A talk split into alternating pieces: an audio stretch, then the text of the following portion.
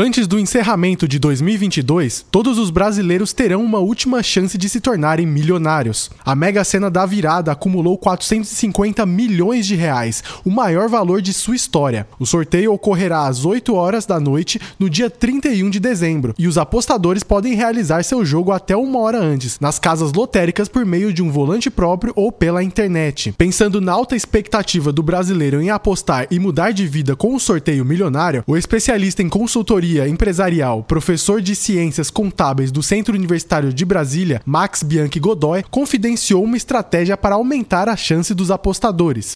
A aposta mínima da Mega Sena é em seis dezenas. Você pode apostar em seis dezenas. E quando você aposta nessas seis dezenas, você tem uma chance em mais de 50 milhões de ganhar.